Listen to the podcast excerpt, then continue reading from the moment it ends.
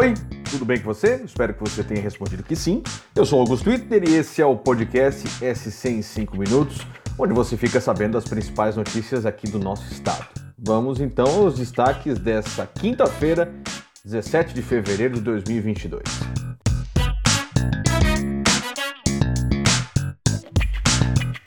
Preocupação no oeste de Santa Catarina por conta da seca.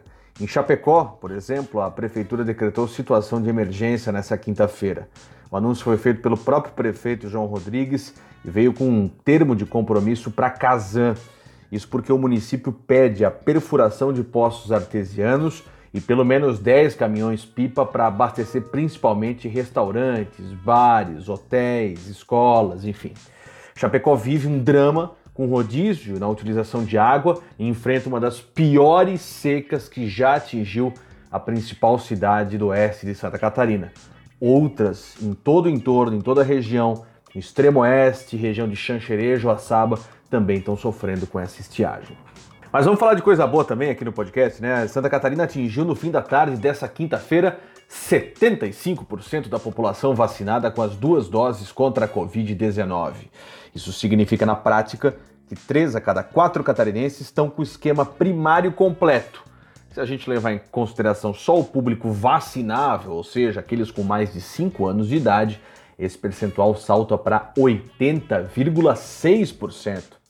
Todos esses números estão consolidados lá no Monitor da Vacina, projeto aqui da NSC que acompanha os dados de imunização no nosso estado. Surpresa e apreensão durante a tarde na Serra Catarinense. Uma forte chuva de granizo atingiu principalmente a cidade de Urupema, deixando a paisagem esbranquiçada. É, tudo bem, né? Convenhamos que lá a neve não é algo incomum, só que dessa vez o fenômeno foi causado por pedras de gelo mesmo, não flocos de gelo, né? Que se acumularam nas ruas. Um vídeo feito depois do meio-dia mostra pneus dos carros praticamente soterrados, aí, entre aspas, né, pelo granizo. Um morador chegou a dizer que nunca tinha visto aquilo na vida. Apesar do susto e da intensidade da chuva de granizo, as prefeituras da região sinalizaram para a reportagem do Diário Catarinense que não houve ocorrências de gravidade na região. Você ouvinte se lembra do caminhão com ácido sulfúrico que derramou o produto químico no rio Garuva?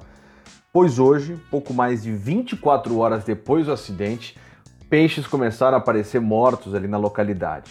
Os primeiros resultados já confirmaram a contaminação da água e um levantamento das mortes dos animais vai ter que ser feito pela empresa dona do caminhão que causou todo esse problema ambiental, de acordo com a reportagem lá do jornal A Notícia. O rio segue interditado até segunda ordem para banhista, para pescador, para pegar água, para o que seja. Ele, esse rio não é utilizado para abastecimento, só para constar, mas pelo menos para essas coisas. O pessoal que se banha e tudo mais, o rio está interditado e a prefeitura pede que a população não use a água para nada.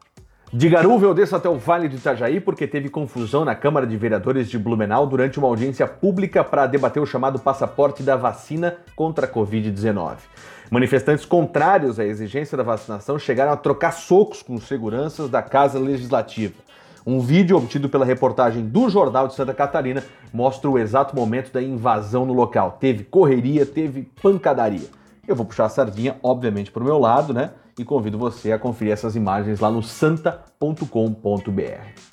E para fechar por hoje, destacar a história das quíntuplas que receberam a vacina contra a Covid-19 em Braço Norte, no sul do estado. Aliás, eu sempre fico confuso quando eu falo Braço Norte no sul, mas enfim, pouco importa. Quíntuplas!